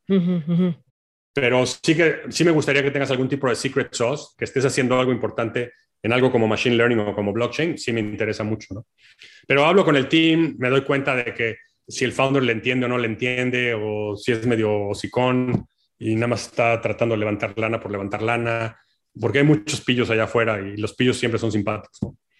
Entonces, este, llegan y te dicen, no, hombre, es que estoy queriendo levantar lana y pues no, nada más quieren pagar un buen salario, pero no, no creo que tengan las capacidades de llevar a cabo la idea que llevan. Pero bueno, total, con la experiencia que tenemos, vemos si le creemos o no esa parte y si sí, veo la parte tecnológica luego, luego. Y ya la parte de mercado la valido con mis socios porque tengo socios diferentes, inversionistas que tienen pues, diferentes áreas de expertise no cubrimos todo lo que me gustaría cubrir, pero cubrimos bastante. Entonces, si me llega alguien de retail, le digo a uno de mis socios que es súper experto en retail, digo, oye, hay que validar. O, por ejemplo, hay uno muy importante que le metimos que tenía que ver con manufactura y mi socio tiene una planta de manufactura muy importante en México. Entonces le dije, oye, a ver, estos cuates dicen que los ingenieros de manufactura se vuelven locos con esta tecnología. Vamos a hablar con tus ingenieros y a ver si es cierto que se vuelven locos. Y si sí se volvieron locos, entonces le invertimos, ¿no? Mm, este, pero validamos cosas así, o sea, este, buscamos que de alguna manera, ahora, digo, ves que las cosas son tan nuevas que dices, no, hombre, esto no va a pasar en 10 años. Pues eso decían y ahorita con la pandemia, cosas que iban a pasar en 10 años pasaron en un año, literal. O sea, la pandemia, para bien o para mal, aceleró muchas cosas, ¿eh? Muchísimas, ¿eh? Sí, de acuerdo. Dices que, o sea, con tu hijo estás viendo proyectos y tal. ¿Cómo, cómo vas guiando o empujando a tu hijo también para que él vaya haciendo como su propia... Él me guía. Ay, ¿Cómo le haces para que... Te guía, pero tú también le enseñaste a, a, buscar, yo creo. Sí, Rodrigo, o sea, Rodrigo obviamente estuvo influido, influenciado, perdón, por nosotros early stage, pero él sí estudió computer science. Y entonces fue a la Universidad de UCSD a, estudiar Computer Science, entonces él sí sabe a nivel súper técnico todos los temas. Entonces, él trabaja ahorita para una empresa aquí que tiene que ver mucho con movilidad y le pidieron que hiciera todos los nuevos medios de pagos para iOS, para el, para el sistema operativo del iPhone. Mm. Y entonces él se puso a, se metió a muy a fondo a entender a nivel técnico el bit y el byte de cómo pasan las transacciones en un Bitcoin contra un Ethereum, contra un Solana, contra un Cardano, que son diferentes criptos, entre otras cosas. Y entonces pues, él va descubriendo cosas que a él le emocionan, las comparte conmigo, me ha presentado gente de, que ya están a unos niveles de técnicos que ya no hay más para arriba y lo malo es que como no tengo yo las bases, aunque sé muchas em, cosas empíricamente de cómputo, pues hay cosas que no sé eh, no he tenido tiempo de aprender un lenguaje nuevo de computación, por ejemplo, porque literalmente no me da la vida. Pero, pero con estos chavos, no nomás Rodrigo, hay varios como él, este, pues te vas dando cuenta de que qué les está haciendo eh, clic, ¿no? Que, ah, esto está muy interesante por esto y por esto. Entonces quiero ver más a fondo y, sigo, entonces agarro el hilo y le voy jalando a la hebra para ver si qué tanto se hace la, la, bola de hebra más grande o más chiquita y de ahí vamos viendo, pero como él, pues ya hay un network, hay un chorro de chavos que, gracias a Dios, se nos acercan y platican y son abiertos y nos confían y, y pues eventualmente les acabamos metiendo lana. Sí, o sea, a lo mejor es el aire que tú respiras, tecnología, innovación, pero de alguna forma sí es súper riesgoso, porque, porque vas, conforme vas avanzando, vas viendo si funciona, si no funciona, cómo te relacionas con el riesgo.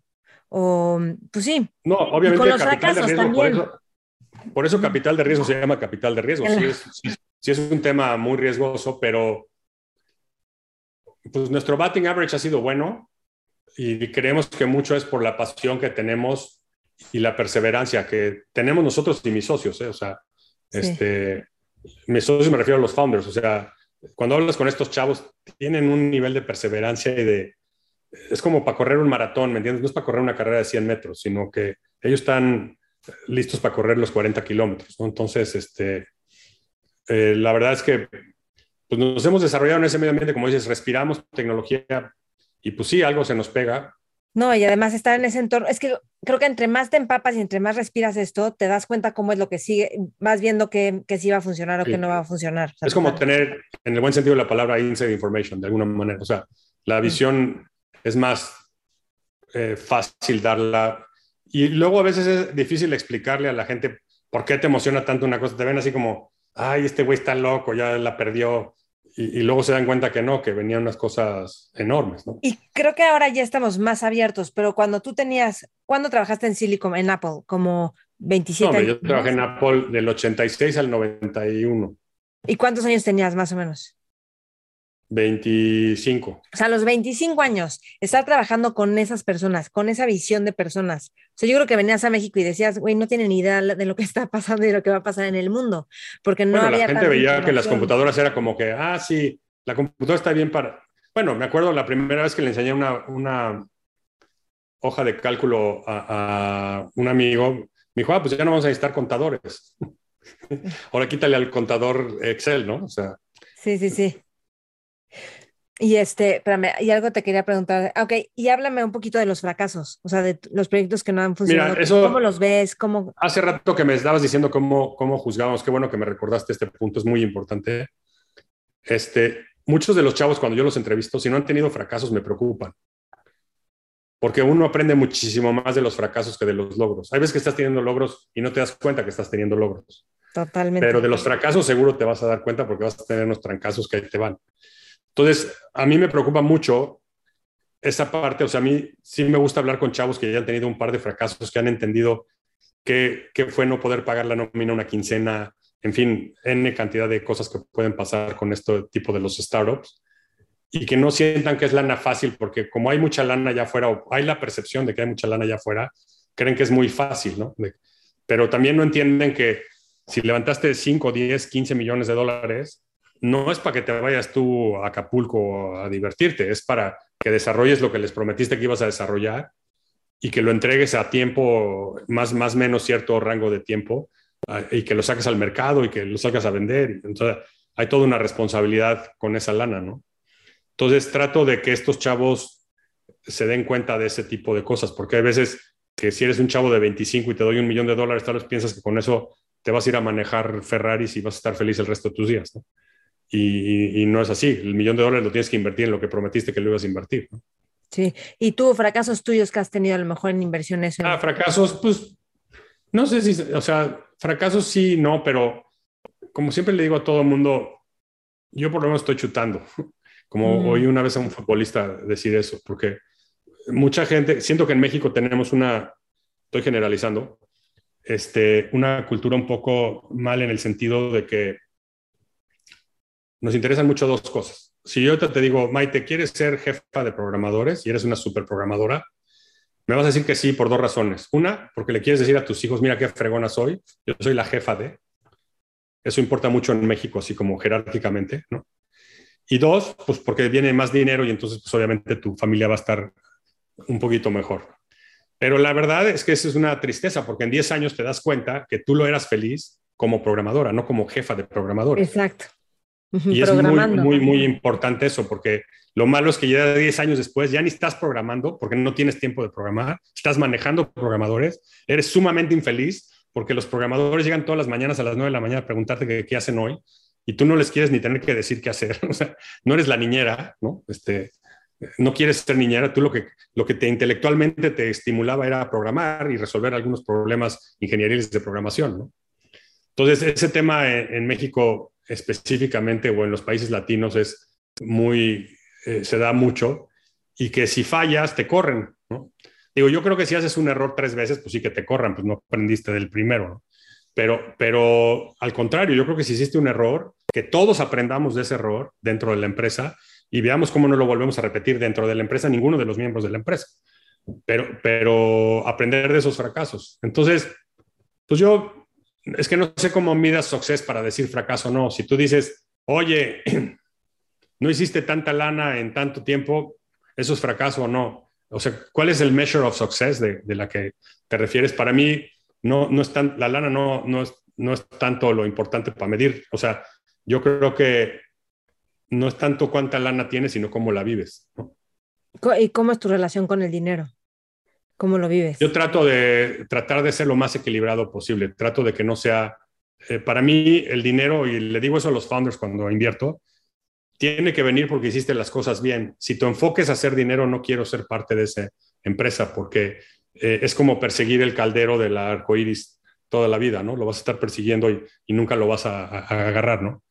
Y, y, al final, pues sí, el dinero puede ser una medida de que represente lo que hayas hecho y obviamente los inversionistas esperan que tengamos un retorno y demás, pero, pero más allá de eso, yo creo que tiene que haber, por un lado, dinero, pero tiene que haber un equilibrio entre el dinero, el tiempo, las cosas, la parte ética, este, muy importante. Estaba pensando en la parte ética cuando hablaste de eso, como todos los tuiteros. Digo, ya es como un, ya sabes, todo el mundo se da con todo, pero creo que ya pierde un poco de fuerza, pero, o sea, de veras que se empezó a volver así como una cosa súper agresiva que, bueno, no sé, o sea, ha habido no, sí, puedes destruir a gente, otra vez, es el tema de los grandes poderes, o sea, en Twitter puedes destruir a una persona eh, cañón, ¿no? O sea, Total. Y por hacer daño te pueden... Hay una influencer que metieron a la cárcel hace poco por burlarse de algo, o sea, pues sí, claro, o sea, oye, y este, y te iba a decir algo, ¿a ti qué te estimula intelectualmente? Hablando. A mí que me estimula intelectualmente. Fíjate que yo tengo una sospecha de que te estimula mucho. El tipo de que, como de networking que haces y los eventos a los que vas, que entonces hablas como con otras personas que están, que son visionarias o que están invirtiendo en otras cosas, y creo que eso te nutre muchísimo. Eso me estimula mucho. yo voy, ubicas la conferencia TED. Yo Ah, voy a TED desde, desde super early days.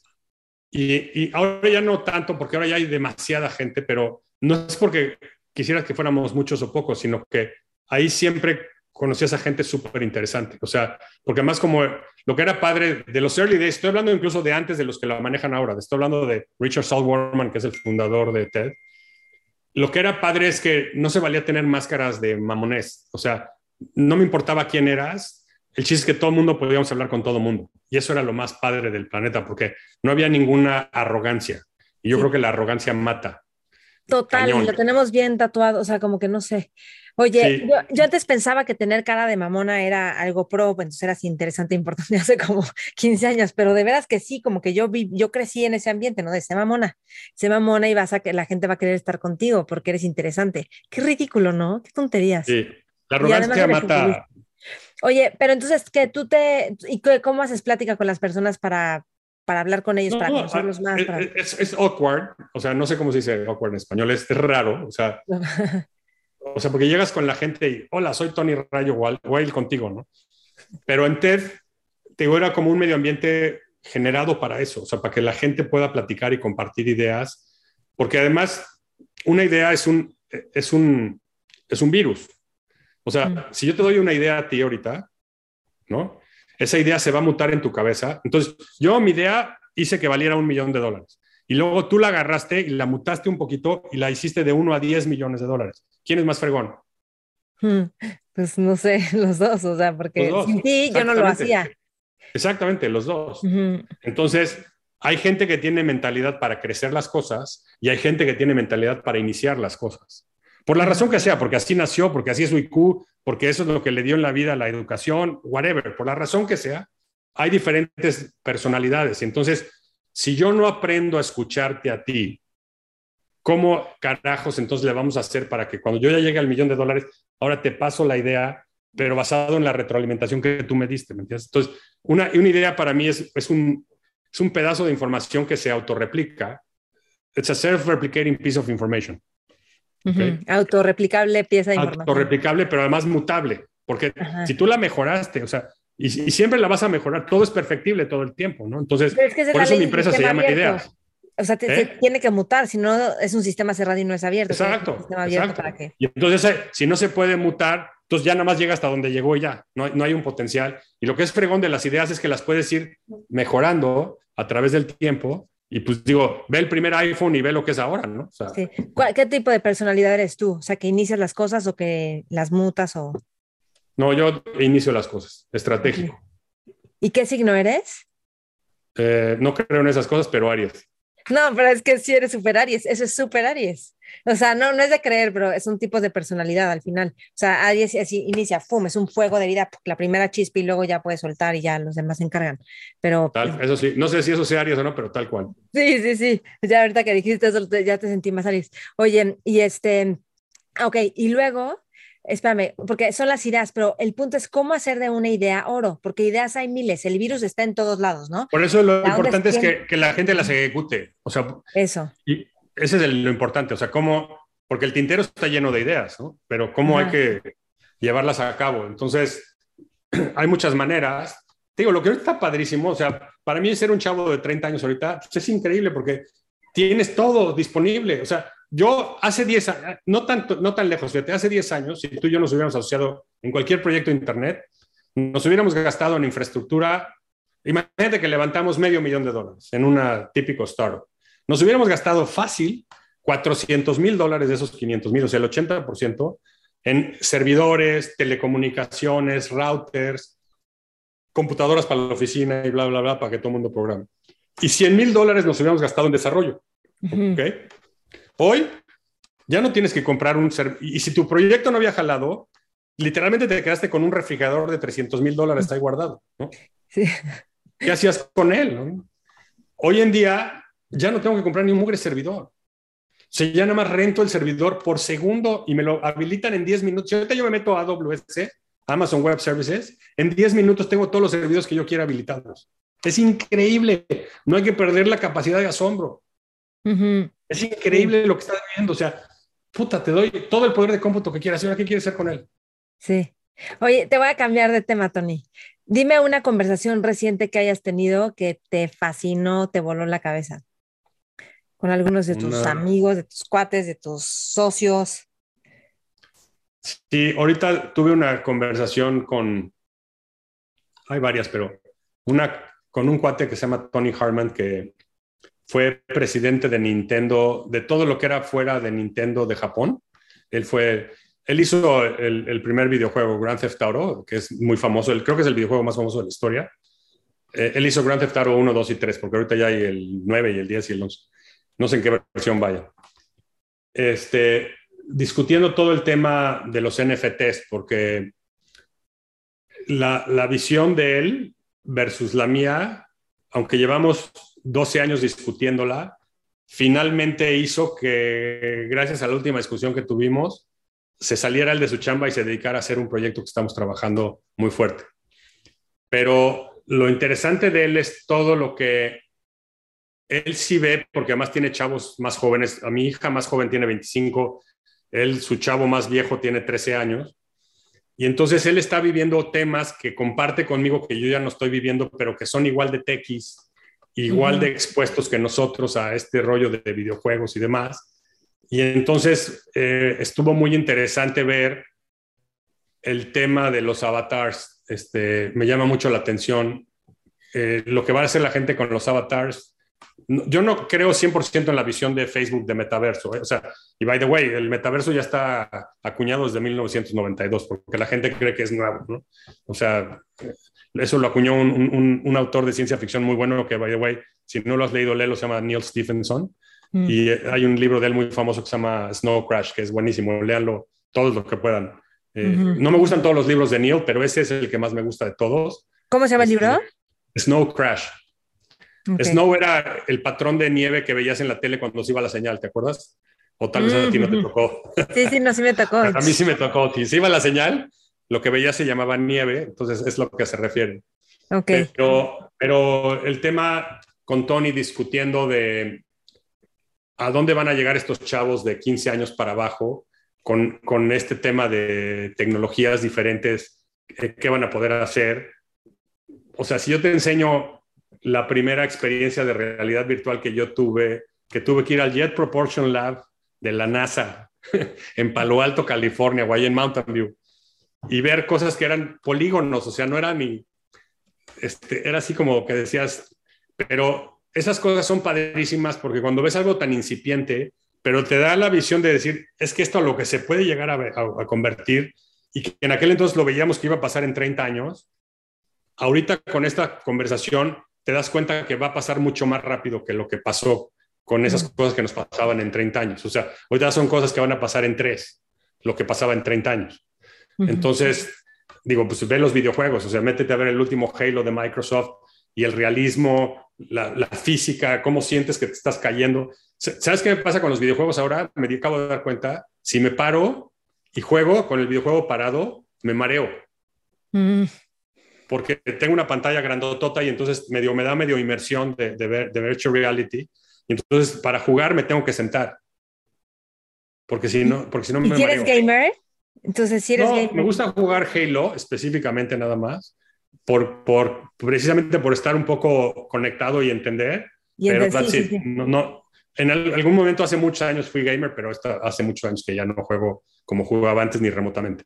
Sí, me acuerdo que te pregunté si tú ibas a invertir en un proyecto de gamers, ¿no? Pero eran personas físicas jugando y me dijiste... Sí, eso sí hemos invertido. Sí hemos ah, invertido. Pero me dijiste que esa tecnología, que... preferías más en una tecnología, que es, como más sistema, más un sistema. Pero, a ver, dime, dime. Tú. No, no, pero digo, sí tenemos, hay una empresa en la que estamos invertidos que le vendemos eh, videojuegos a la gente que no está bancarizada, que son la mayoría de los chavos que quieren jugar videojuegos tenemos más de dos millones y medio de usuarios en, ese website y pueden comprar los videojuegos de la manera, o sea, si, tú a tu hijo le das 200 pesos de cash, ¿cómo puede ir a pagar con esos 200 pesos el videojuego? Mm. Entonces puede ir a una tienda a Liverpool y comprarlo, o puede ir al Oxxo y pagarlo y bajarlo en línea como les gusta a los chavos. ¿Cómo se llama esta página? Se llama Clanners, clanners.com. Así como suena, Clanners, C-L-A-N-E-R-S. ¿Como de clan o no? Sí, como de clan, ajá. Ok, ok. Ok, muy bien. Ay, Tony, no manches, es que es increíble platicar contigo. ¿Qué, qué, te gustaría agregar? ¿Hacia dónde vamos? ¿A qué nos me, me encantan estos espacios. Este, me gusta compartir con la gente las pocas perlas de la sabiduría que uno aprende a través de, de la vida para que las cosas pasen. O sea, a mí me interesa mucho que los proyectos pasen, que ojalá que mejoremos nuestras comunidades locales. Si tú ves las inversiones que estamos haciendo nosotros, más que por país son por ciudad, y en México tenemos pues, un porcentaje importante de nuestras inversiones. Creemos que en México, bueno, ya lo comprobé con varias de estas empresas que hemos invertido, que el nivel de ingenieros que tenemos están al mismo nivel que los chinos y los indios que veo acá en Estados Unidos sin ningún problema. Y finalmente me da gusto que ahorita en América Latina ya los grandes fondos de capital de riesgo ya voltearon para allá. Entonces me emociona ver que ahora ya, porque lo que le faltaba a la gente era capital, ¿no? Ahora, esa, esa falta de capital también se puede volver una ventaja para los latinoamericanos, porque nosotros aprendimos a optimizar muchísimo. Estirábamos la liga cañón, lo cual aquí en Estados Unidos no la estiran así, porque aquí están más mal educados, más, más echados a perder, porque pues, les ha sido más fácil el recurso monetario, ¿no? En general, estoy generalizando. En cambio, ahorita ya, yo creo que en México hemos optimizado muchas cosas y entonces sabemos de repente como que sacarle provecho a muchas cosas y e-, ese ingenio mexicano, si lo usamos para bien, e-, es grandioso. Oye, ¿y qué tanto ves el balance de vida como importante para un emprendedor? O sea, lo pregunto porque hay veces que la locura y la obsesión de alguien en un proyecto hace que funcione, pero hay veces que también puede quemar a alguien y, o sea, no tener, no poder ver más, me explico, porque está solo. Yo, yo creo que es una muy importante pregunta. Em, todos los extremos son malos, ¿no? O sea, yo ahorita ver a un chavito como Ninja, que es uno de estos streamers que genera contenido de videojuegos todo el día, o sea, el tipo está comiendo en lo que la mamá le da de comer en lo que él está jugando para no dejar de generar contenido, ¿no? Y, me queda claro que está ganando un dineral y lo que quieras, pero una vez más, los extremos son malos, ¿no? Lo pongo él como un extremo. Este, yo creo que sí tienes que tener una perseverancia y una terquedad muy fuerte para este proyecto, pero es muy, muy importante nivelar este, las cosas. O sea, y, hay que vivir las etapas que uno vive, ¿no? si ya tienes hijos, hay que dedicarle tiempo a tus hijos, ¿no? No puedes agarrar y decir, es que ahorita me tengo que dedicar 100% a desarrollar mi videojuego porque si no nos vamos a morir de hambre. Yo creo que tienes que dedicarle tiempo a tus hijos, a tu esposa, a, tus amigos, a ti mismo, porque todo eso es parte de ti mismo, ¿no? Este, hay un videoclip que se me hace interesante, aunque, aunque no soy súper fan de él, pero tampoco en contra, de que a Bill Gates le preguntan qué le aprendió alguna vez a, al de Berkshire Hathaway, este, hoy se me fue el nombre, pero bueno, no me acuerdo. Y, le dicen, no, pues es que yo veía la agenda de él y en primer lugar era física y de repente tenía dos días a la semana este, completamente abiertos, ¿no? Y entonces le decía, oye, este, ¿por qué eh, tienes esto tan abierto en la agenda? Y le decía, ah, pues es que ese día lo dedico para pensar en cosas para mí, ¿no? Pero no era de que estaba echando la flojera, era de que era, un tiempo como muy dedicado a pensar y a dejar y a, hacer catch up. Oye, debo varios emails que no he mandado, este, la foto que yo estaba retocando no la he retocado, whatever. O sea, había que encontrar un equilibrio y entonces, este, creo que esa parte es súper es, importante. Sí, este, me sorprende porque al mismo tiempo que te estás como muy involucrado en el mundo virtual, en la tecnología e innovación, te encanta el buceo. Es como que esa es una parte completamente, o sea, aislada de casi cualquier tecnología, de nuestro reloj, yo creo, bueno, es una tecnología todo el traje de buceo, pero, o sea, como que no hay, es mundo real totalmente y una experiencia que no tienes de otra más que estar ahí, ¿no? Como... Pero fíjate que ahí lo que es interesante es que la gente cree que la biología y la tecnología son totalmente separadas, pero las dos son sistemas. Una son sistemas naturales y la otra son sistemas artificiales. Y, pero al final son sistemas, ¿me entiendes? Entonces, por ejemplo, cuando yo estudiaba este, acuacultura, tratábamos de que, no tratábamos, lo hacíamos así, de que los peces pusieran huevos todo el año. Y entonces, para que los peces pongan huevos todo el año, tienes que hacerlos pensar que están en la misma época del año. Entonces, tenías un grupo que lo tenías en invierno, otro en verano, otro en otoño y otro en, así me entiendes, cada temporada. y todo depende de la duración del día y la, y la, y la temperatura del agua principalmente. Entonces tenías estanques que el pescado que estaba ahí adentro pensaba que estaba en invierno y había estanques donde el pescado pensaba que estaba en otoño y así. Pero eso hacía es que tuvieras producción de huevos todo el año y luego esos, ya, esos huevecillos y esas larvas las pasabas a lugares donde ya los podías crecer y demás. Pero era un sistema, es lo que trato de decir. O sea, había un sistema pensado de cómo, y al final era un sistema natural, pero era un sistema. Entonces, para mí no ha sido tan diferente como la gente piensa la tecnología de la biología. Y hoy en día viene una coalición enorme con una cosa que se llama CRISPR, que esa tecnología sí me quita el sueño. ¿Qué es? Este, se, me, se, me, hace súper interesante. Básicamente es un editor de palabras, así como Word, que puedes editar una palabra, Ay, para DNA. Ah, para DNA. es así. Es así, wow. puedes cambiar cualquier gen, este, puedes editar cualquier gen en, en, en, cualquier DNA, cualquier secuencia de DNA. Bueno, ADN en español, pero DNA en inglés. ¿Pero en un feto o ya en un humano aquí afuera en la No, tierra? no, no, ya lo puedes. Yo, yo ahorita puedo agarrar una célula tuya vamos a suponer que tú tuvieras un, un, gen que me digas, estoy muy mal de, no sé, toco madera, esclerosis múltiple. Uh -huh. Tú me dirías, oye, pues yo tengo un trillón de células, ¿cómo voy a editarle a cada célula? Puedo agarrar ese DNA, retocarlo, quitarle la parte mala y volvértelo a inyectar. Y entonces... Y se le enseña la, a todo mi... La Maite que voy a ver dentro de 10 años, ya ninguna de las células que estoy viendo, el, el, conjunto de células que eres hoy, ya no vas a ser dentro de 10 años. En 7 años. Pues sí puedes editar el DNA. Te estoy hablando ahorita a nivel concepto, pero sí. obviamente, digo, ya ha habido, y lo metieron a la cárcel, by the way, hay un doctor chino que hizo un hack del DNA de una niña porque vio que traía un gen mal, y entonces en el feto todavía se lo, creo que es en el feto se lo logró hacer, no me acuerdo si en el feto recién nacida, pero le logró retocar el DNA y, este, y le quitó el gen malo. ¿Y por qué Entonces todo el mundo discute, no, hombre, eso de jugar a Dios y whatever. Lo que, no estoy diciendo que yo esté a favor o en contra, pero al final hay que ser realistas. Una vez más, no cuesta para el sol con un dedo. Y si ahorita yo me acerco a cualquier papá y yo estoy seguro que si tienen un hijo mal de lo que sea y le dices que con una tecnología le vas a poder editar el ADN para arreglarlo, cualquier papá diría que sí. ¿me claro. Sí. Aunque digan que no ahorita, o sea, ahorita tal vez por principio me digan, no, estamos locos. Sí, pero entonces esta es una de las grandes tecnologías que es como lo de la energía nuclear que hablábamos. La parte de ética aplicada es súper, súper importante, súper, súper delicada. Es, es, como la película de Gattaca, ¿no? Mm. Entonces, esa sí me queda, esa tecnología sí me deja a mí diciendo, híjole, por un lugar, qué increíble lo que voy a poder hacer. Voy a hacer medicina personalizada. Y por otro lado, también me queda claro que, híjole, puede pasar unas cosas terribles, ¿no? Este, terribles. O sea, los, es que hay, hay, cosas que tienen extremos así de distantes, pero hay cosas que tienen extremos mucho más distantes, ¿no? Como que no todas las cosas tienen los extremos a las mismas distancias, ¿no? Uh -huh. Entonces yo creo que en esta de CRISPR o es súper, súper, súper bueno lo que puedes hacer o es súper, súper, súper malo. Y entonces esa parte sí me preocupa mucho, pero bueno, igual, o sea, una vez más, es una de las tecnologías que tenemos que tomar.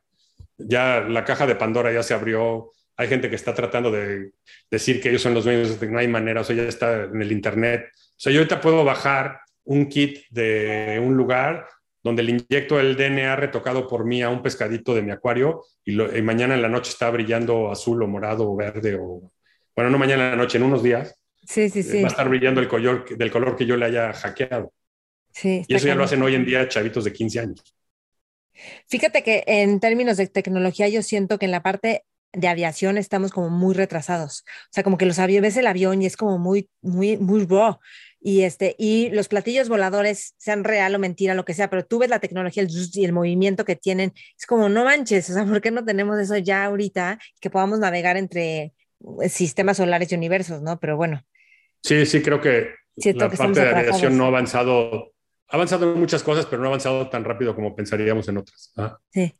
Tony, para terminar, esto se lo hago a todos los, los entrevistados. Si estuvieras en una mesa con jóvenes, visionarios, exploradores, que yo digo que son todos los que escuchan este programa, que son con los que convives mucho, ¿tú qué les aconsejarías?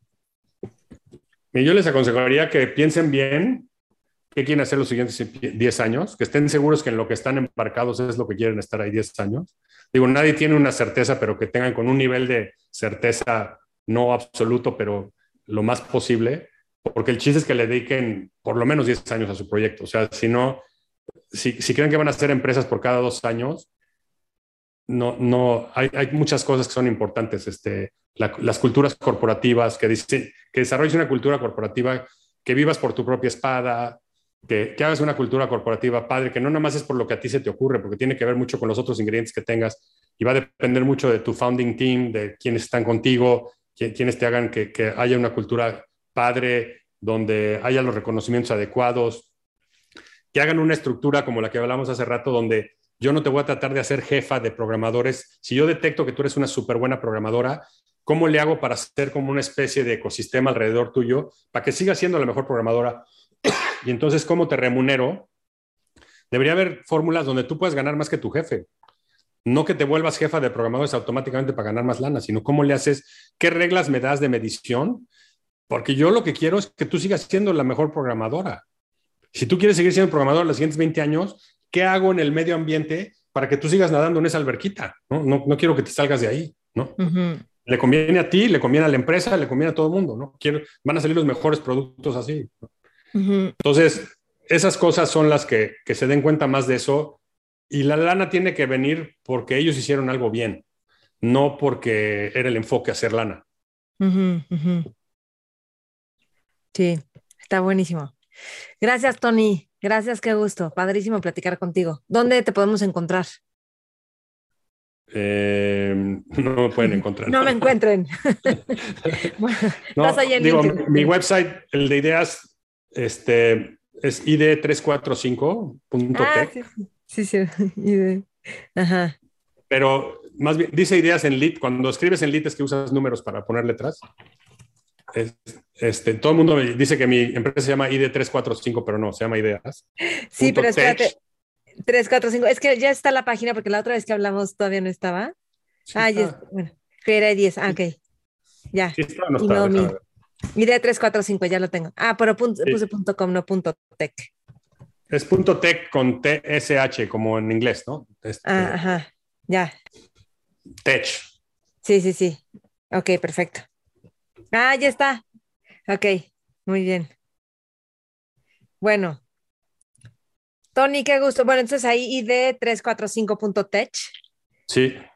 Ahí está, ahí al final viene mi correo electrónico si me quieren escribir, con mucho gusto. Normalmente contesto más rápido. Si quieren que sea algo importante, mándenmelo por correo electrónico.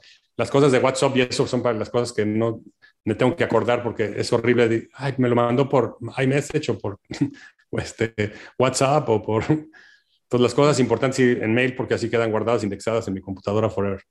Ya te vi. Ok, va, buenísimo. Mentores.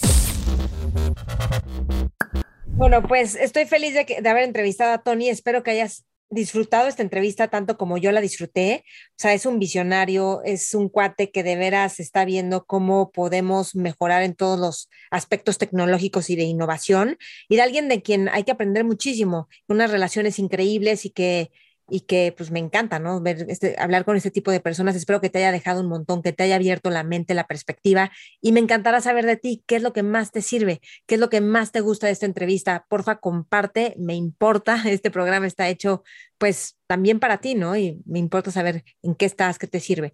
Ok, bueno, pues estamos en todas las redes, te lo recuerdo.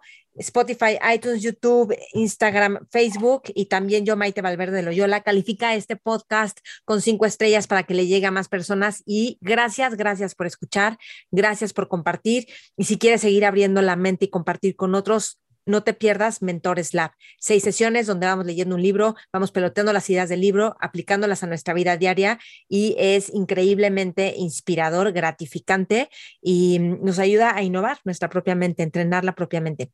Gracias y hasta pronto. Mentores.